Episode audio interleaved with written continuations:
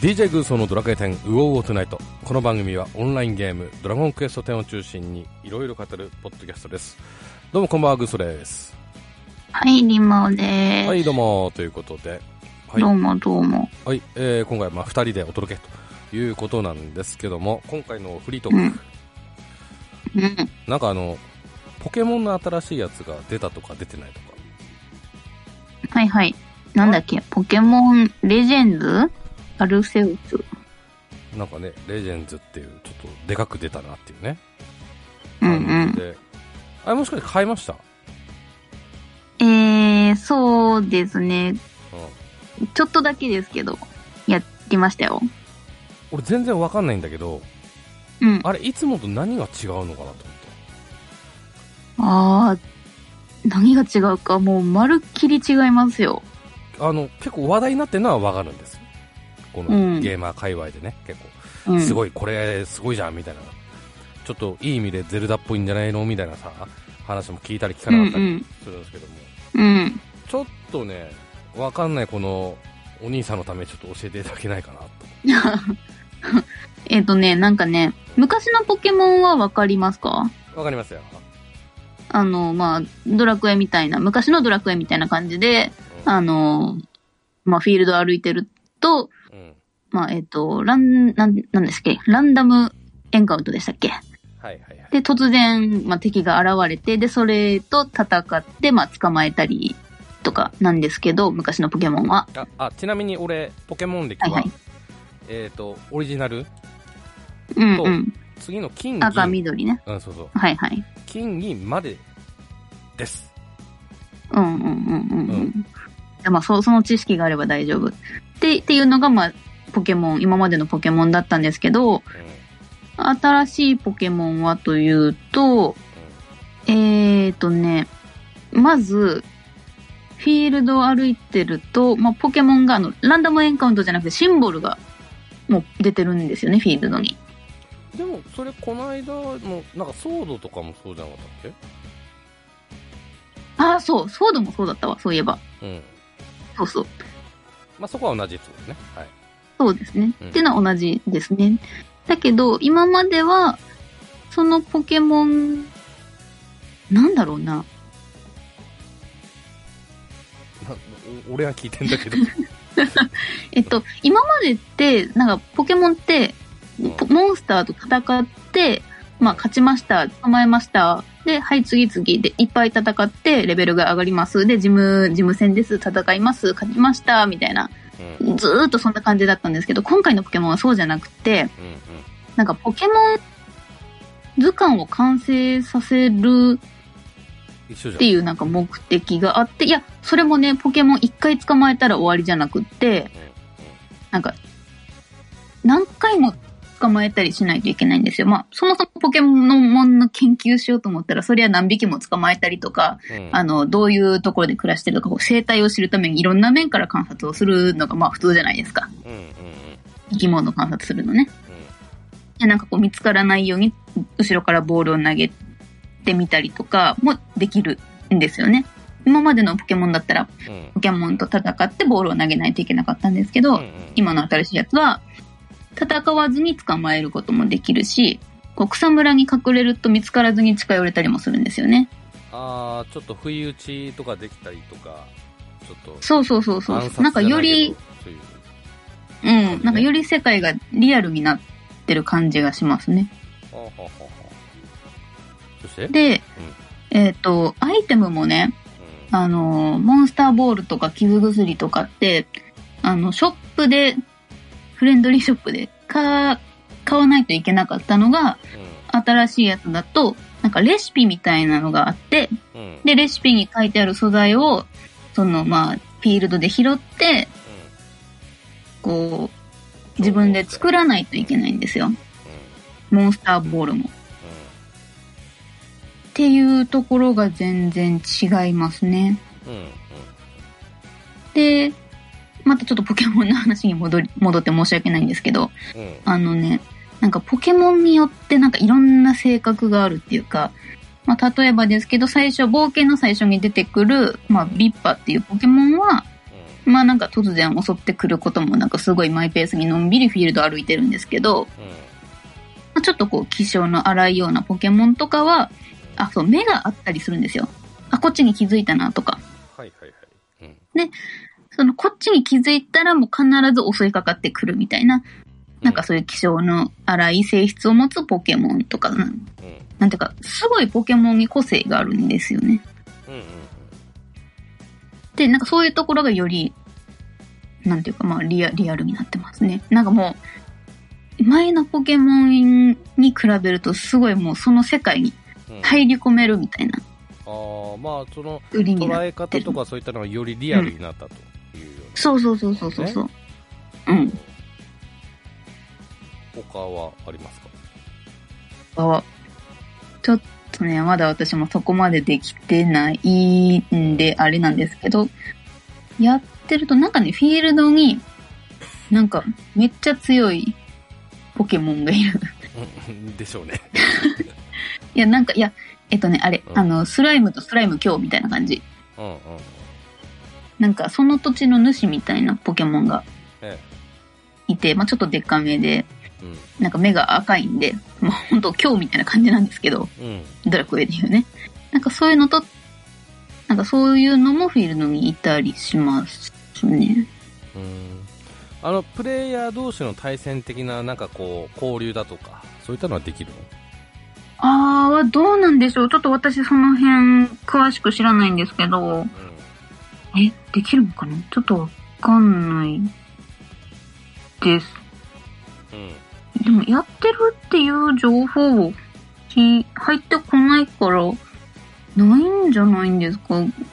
これは私の予想です。う ない、ないのか？ーん、ないかもしれない。集めた、育てたのに、的な。ねうーん。てかさ、ポケモンって今うん何匹いんの、何匹？俺の時代じゃあの151匹だったんだけど。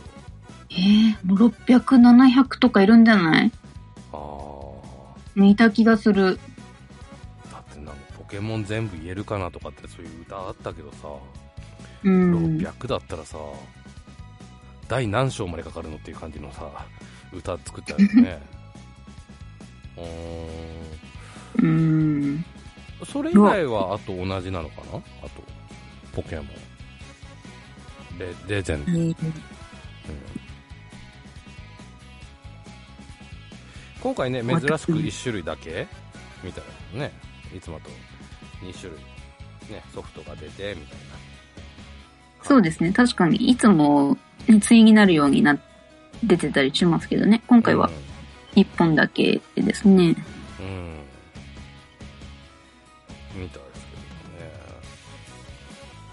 あ、そう。はい。まあ、そもそもの話をしてなかったですけど、うん。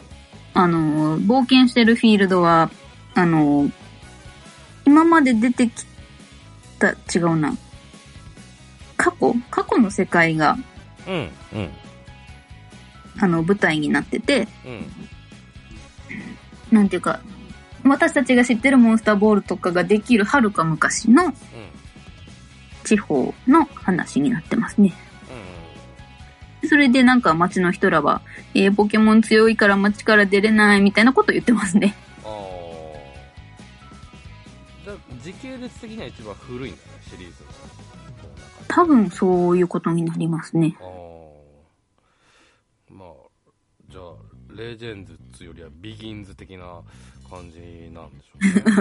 まあ、まあゼ、ゼロみたいな感じですよ。うんあだからちょっとあのポケモンのボールがちょっとガチャガチャしてる感じですねこれね。そうそうそうそうそうそう、そういうこと。うんうん。なるほど。ねこう今ヒットしてるということでね。ね、売れてるみたいですね。うん。まあポケモン外れないんですかね。うん。やっぱりね。はい。えー、っと新間さんゼロといえばもう一つ聞きたかった。ゼロといえば、はい。もう一つのゼロは、あのゼロはどうなりましたか？そろそろやりたいんですけどね。竜、竜、竜の方の、竜、ポケモン竜の方の ゼロはどうなったんですか？竜の方のゼロはですね、ま、この間ツイートしてからは進んでないので、今 5, 5章入ったって言いましたっけ？いや、4章って聞いたな、前な。いや、5章行きましたよ。5章いった？うん。え、でも話どこまで行ったかもちょっと忘れちゃったけど、えーなんか、桐生ちゃんが、あれだ、えーセ、セレナの裏で、ちょっと偉い人をうんボコスか殴って、それどのシリーズでもありますから、その、セレナの前で上がるの。うん。ね。うんでえーっと、なんだっけ、桐生ちゃんの兄弟名前なんでしたっけ？え錦ね。あ、そうそうそうそう。え錦浜くんに、えなんかすごいちょっと迷惑をかけちゃったな、みたいな。うん。それ1でもそうでしたけどね。うん。なるほどね。まあ、だい、だいたいそんな感じのストーリーですね、いつもね。うん。ええバージョン6の方もね、ちょっと落ち着いてきたかとは思うので、そろそろね、はい、進めていきましょう。はい。はい、えー、今回なんですけども、今回は先日、えー配信されました DQ10TV、えーの、えー、提案広場に生アンサーのコーナーっていうとこあったんですけど、そこだけをちょっとね、えーピックアップして話していきたいなと思いますよ。はい。はい、えー、では、リンマさん、振り。うーん、はい。どこをピックしようか、これは。えー、て提案広場もよろしく勇気って変。生アンサーじゃない、そこ。はい。いきます。はい。はい。えー、それでは参りましょう。生アンサーもよろしく勇気。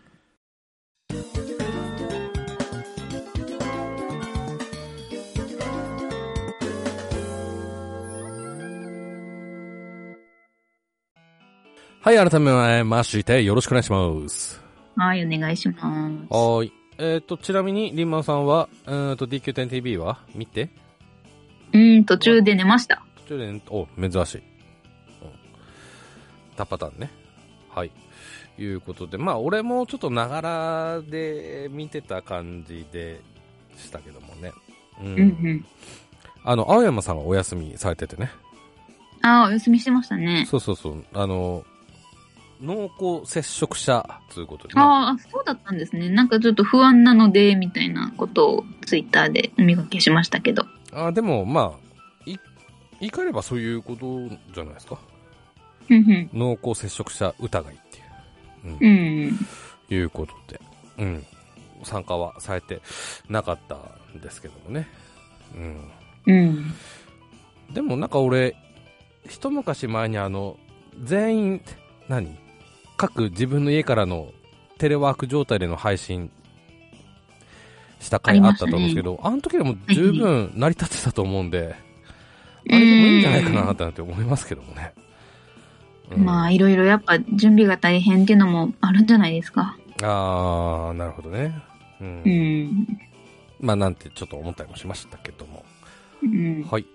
えー、ではですね、提案広場での提案に対して生アンサーっていうことで、えーいくつかありましたので、これちょっといじっていきましょう。はい。はいえー、まず一つ目。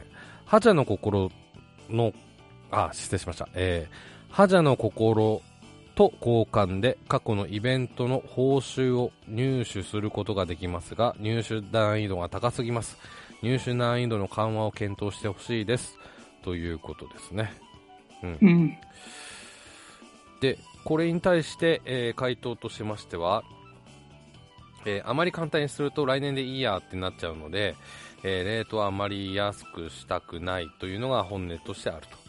ただ過去の報酬が増えていくと大変になるのも事実なので、それに関しては難易度、入手難易度を下げていこうかなと思うということですね。うん。はい。あれ、これ、入手難易度そのた高かったっけ？うーん。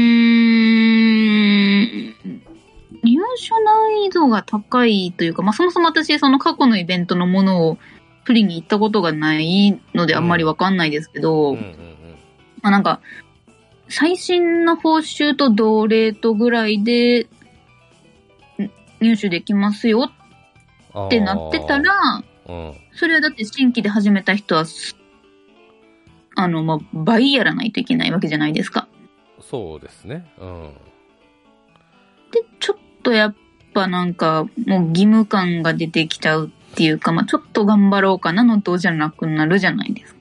うんうんうんだから、まあね、昔のぐらいはちょっとね、もうちょっと気軽に取れてもいいんじゃないかなとは私も思いますね。え、うん私これ番組内で言ったかちょっと覚えてないんですけど、うんうんあの、もう私、イベントの報酬全部、あの、と投資でいいんじゃないのかなって思ってます。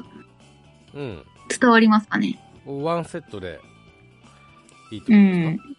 うんまあ、え、例えばですけど、か、まあ、あの、プリズランの報酬を、うんうん、まあ、バットエンでもゲットできるみたいな。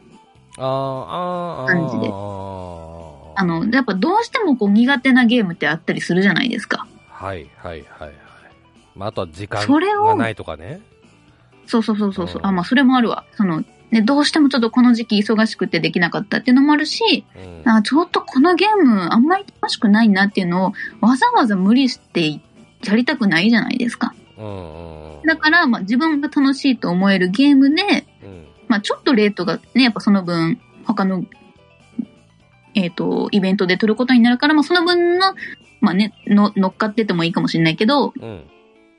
ね、やっぱ自分がやりたいイベントの時に、うん。それたらいいなってのは思いますね。うんうんうんまあ確かにそうですね。でしかも今6.0だとイベントがありすぎますからね。よくんまあいい,、まあ、いい意味でも。ね。う。うん。んそうなるとねちょっとねこれはっていうのも出てくるかと思いますんでね。うん。うんうんうん。はい、まあ、ううんん。でまあえっ、とね運営さんの回答としてはちょっと難易度を下げていこうかなということの方向になるそうですね。はい。うん、ぜひお願いします。はい。えー、次。コインボスの詳しく見る画面で手に入るアクセを確認したい、えーボスコインの詳しく見る下メニューでそのボスから手に入るアクセサリーを確認できるようにしてほしいですどのボスがどのアクセサリーを落とすか知らなかったり忘れたりする方もいると思いますということですねうんこれはもうほんまですね。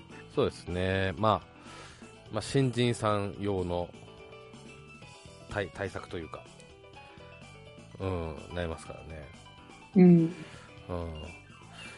正正直あの、スマホでちょっと調べ事する場合もあるじゃないですか。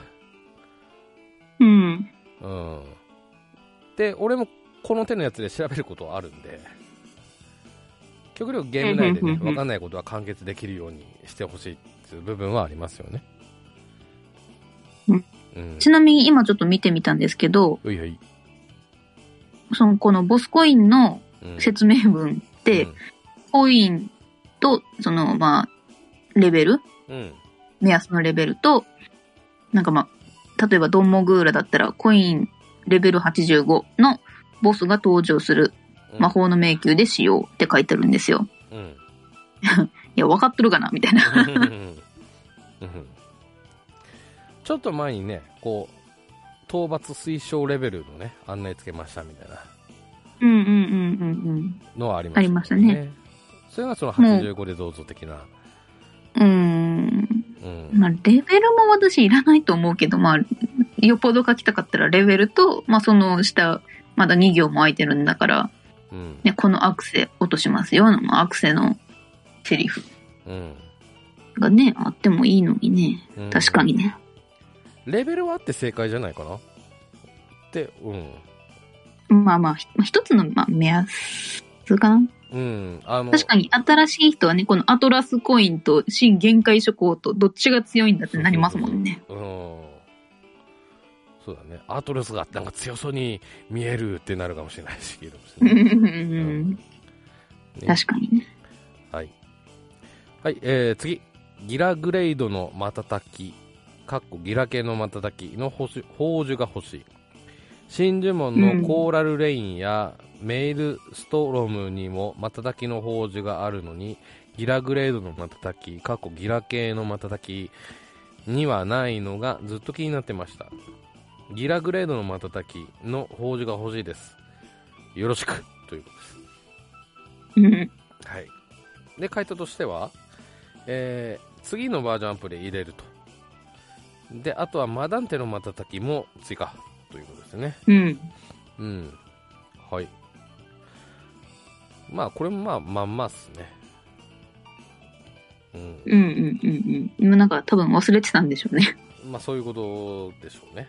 うん。リラグレード使えますか？ごくごくごくまれに使ってましたね。ああ、なるほどね。もうちょっとダメージあれば、あるいはって感じなんですかね、これね。そうなんですよね。まあ、お踊り子が覚えるじゃないですか。うんうんうん。で、踊り子って大体まあ、扇持ってることが多いかなと思うんですけど、まあ、ピンク台風とか、あと、うん何でしたっけ？あの、まあ、ハスの花が出るやつちょっと忘れました。うんあ、の、あの辺って大体、あの、えっ、と、2回の攻撃になるじゃないですか。右手分と左手分と。うんうん。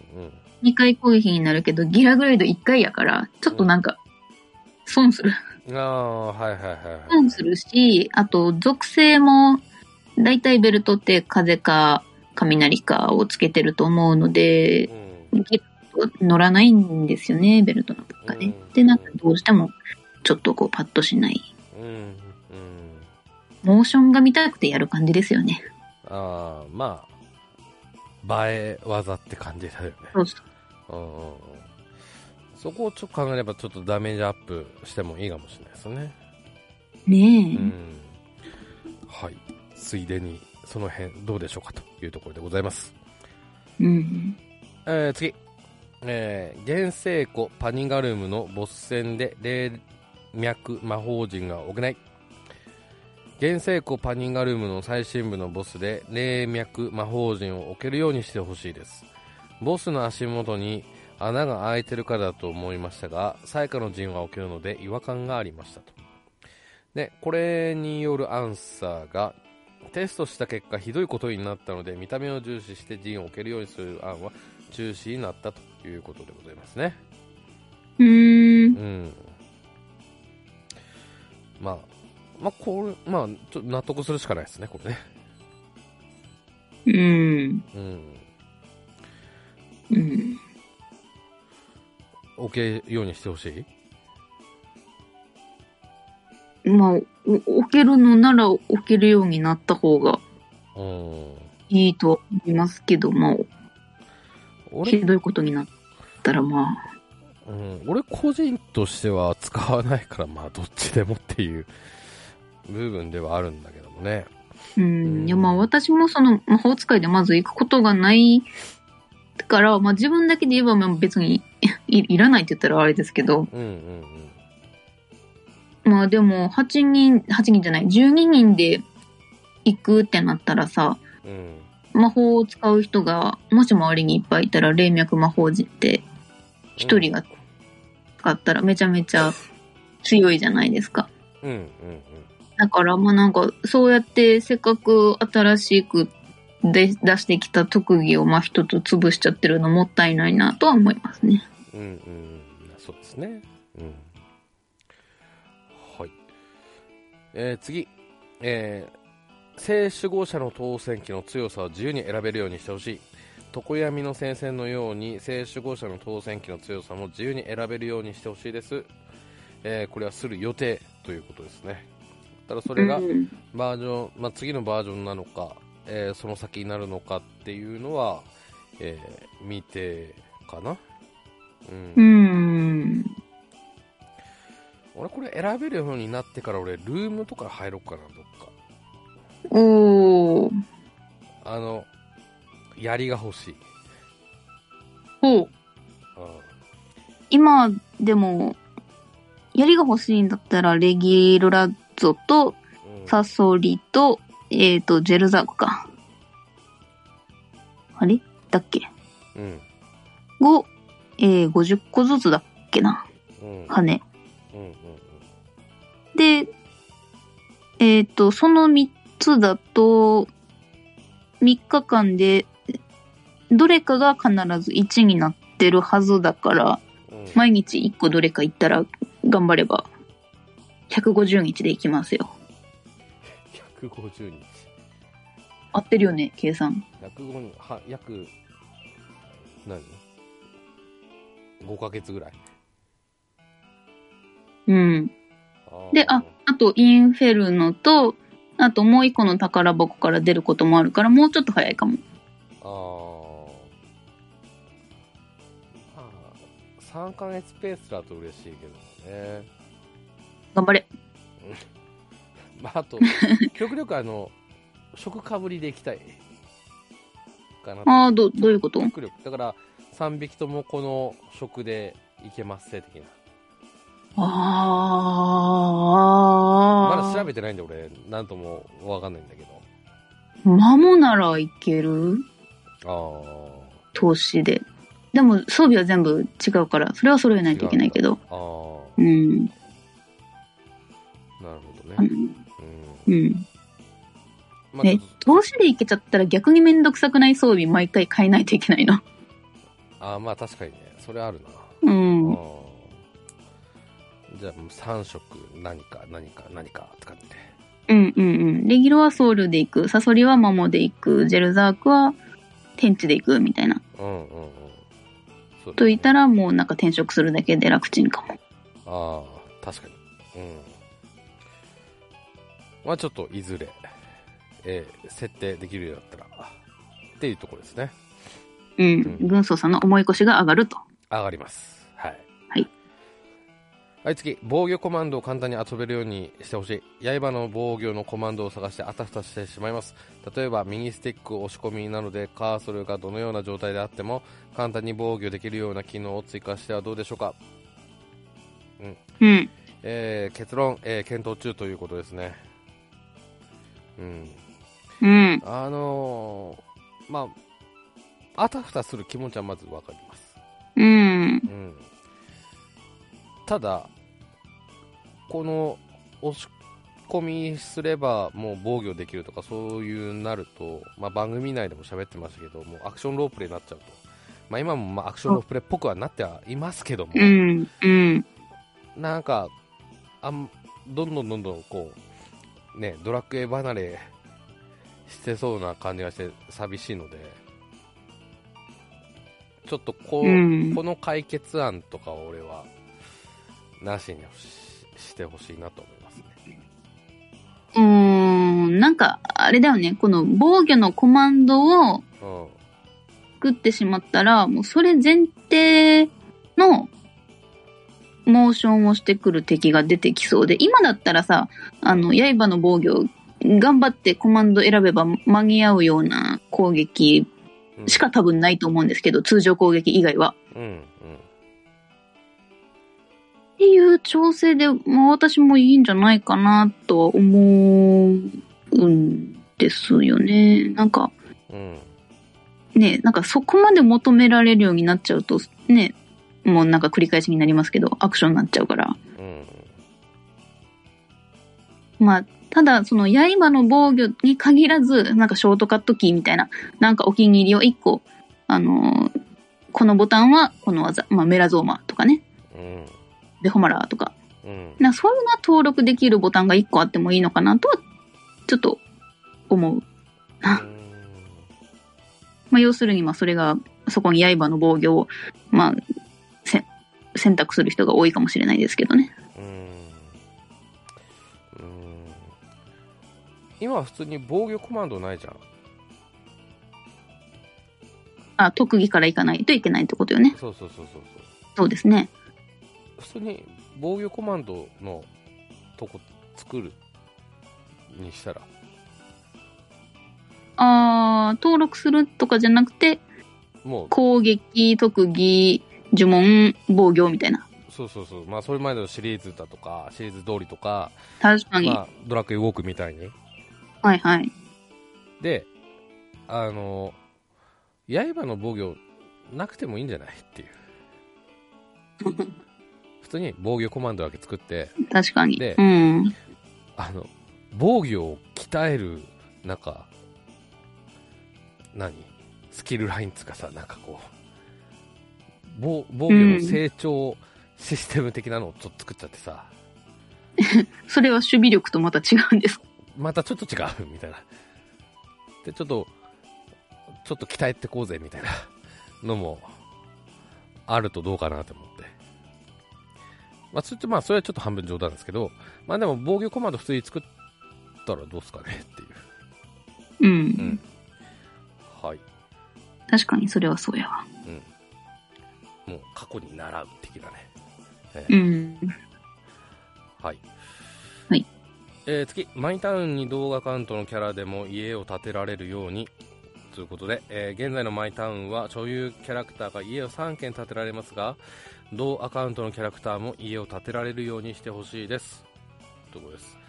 えーそれについて、開発初期段階ではそういう想定はあったけど、しかし途方もないコストがかかるので断念ということですね。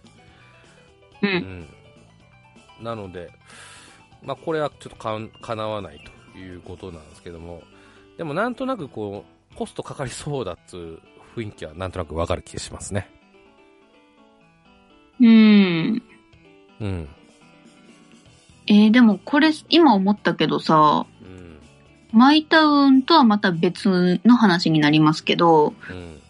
あのまあ、今ってそのマイタウンじゃなくて住宅村を買い占めることによって、まあ、ほぼマイタウンみたいな感じなことはできるわけじゃないですか。うん。うん。みたいな感じで、住宅村の一区画3個セット売りみたいな感じの住宅村をまた新しく作ってていけばいいんじゃないですかね。あー。で、そこやったら庭もうん。触れますよと、家の敷地外もね。うん。なるほど。う。ん。まあ、それ含めて、どうなるかってことですよね。難しいって言ってるのか。うん。うん。いや、すうん、それはできそうな気するけどな、どうなんだろう。うんうんうんどうなんですかね。うん。まあちょっと、うんと、番組内では断念というようなところですね。うんでしたね。えーそして最後。えー賢者の執務室への移動の利便性を上げてほしい。メインストーリーにて賢者の執務室へ行く機会が多くありますが、場内の移動が地味に大変です。部屋の天井に穴を開けたり、執務室の隣にテラスを増築したり、旅の扉を増設置したり、場外に部屋を増移設したり、といった何らかの対応を取ってほしいです。うん。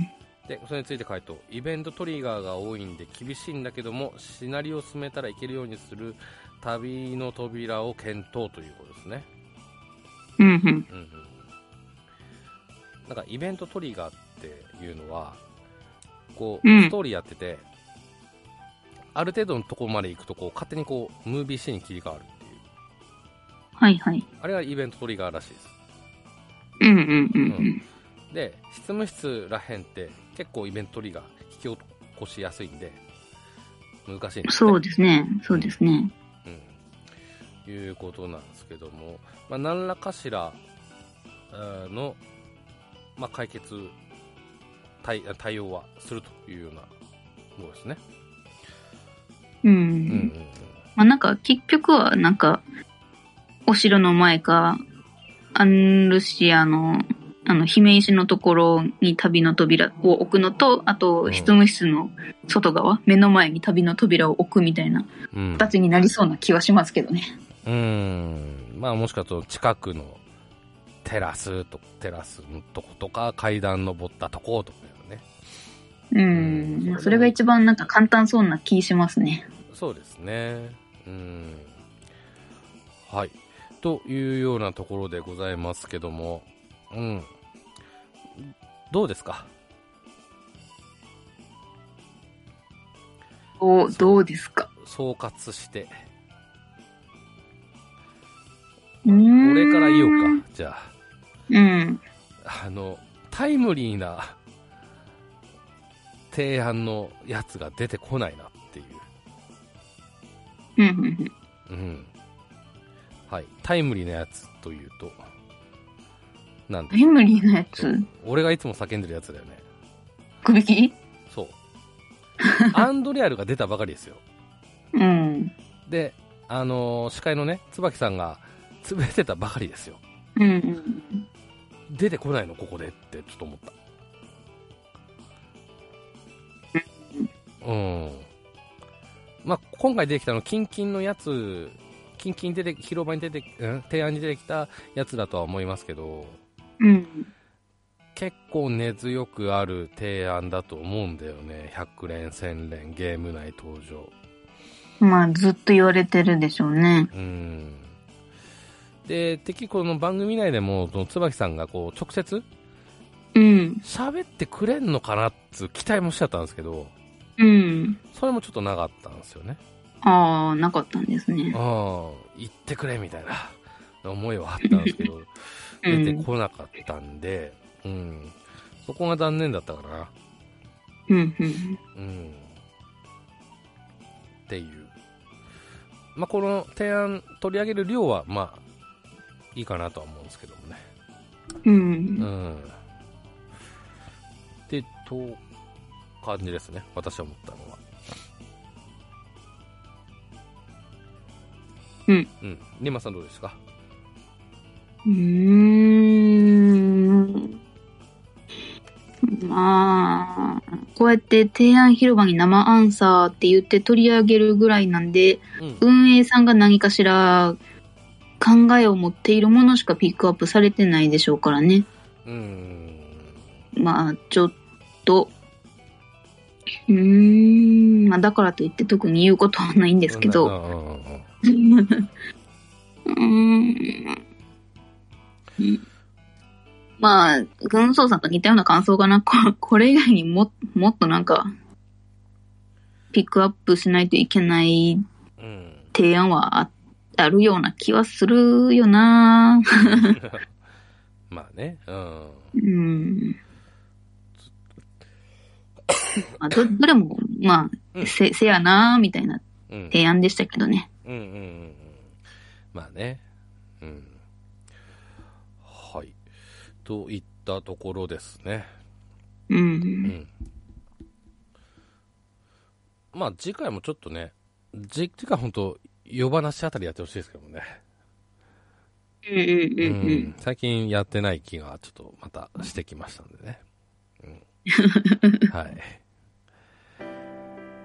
えー、っと、ではちょっとエンディングの方に差し掛かりますけども。ほい。はい、何の話しよっかなということで、えー一つ、福引所更新情報ということで、おうはい、福引きが更新されますね。お私それ知らないや。何ですか？一等、盾。あー、見た。見たんじゃん。いや、もうわ忘れてました。うん、俺がかなり昔に、この手のやつ出してほしいなって言ったやつ。第2弾的な。はいはいはいはい。なんか言ってたような気がする。こっちの、ライトバリアの方ですよね。雰囲気はまあそうだね。うん。うん。まあ、もっと言うと、俺の時の提案は、この、何？縦ガードした時にだけこう光るみたいな感じで、ないるほどだけ。どもっては言ったんだけども、うんうん実はまあ戦闘中ずっと光るような感じですってう。いうんうんうんやつですね。うんこれ、ちょっと気になってて、うん。これって色変えれるよね。変えれると思いますよ。今までの感じだとね。そうだよね。うん。うん。これちょっと青っぽくか、ちょっと銀色っぽくしたいかうんうんうん。な。ギャバンうん君よりね。色を揃えるのね。剣と一緒にね。さっさそんな福引き、えー、更新が2月9日控えております。ね。はい。うん。多分私は買う形になるかと思うんですけども。うん。えーいいとこ100万台ぐらいに収まってほしいななんて思いますけどね。まあまあまあまあ、ま、待てばそりゃ、差がそのぐらいに下がりますよ。あーあー、まあまあ、うん。うんうん。待たないとどうなるの？え、待たないと最初は2、300万ぐらいからスタートですよ。やっぱ2、300万からいくか。うん。今のフォーリオン印象も最初300万ぐらいして、うん。で、どんどんどんどん下がって、今が多分30万、40万ぐらい。あ、そうなんだ。あーうん。だから一月待てばそのぐらいまで下がりますよ。あーまあ、それ言うと、まあ、まあもっと待てば下がるけどね。まあうん。あの、オうんフグリードと、まあ同じですよね。うんうん。うんそうそう。そうですね。はい。えー、ということで、ちょっと気になる方はぜひどうぞということでございます。うん。はい。はい、えー、ということで、今回はこの辺でお別れでございます。それではまたお会いしましょう。では、さよなら。さよなら。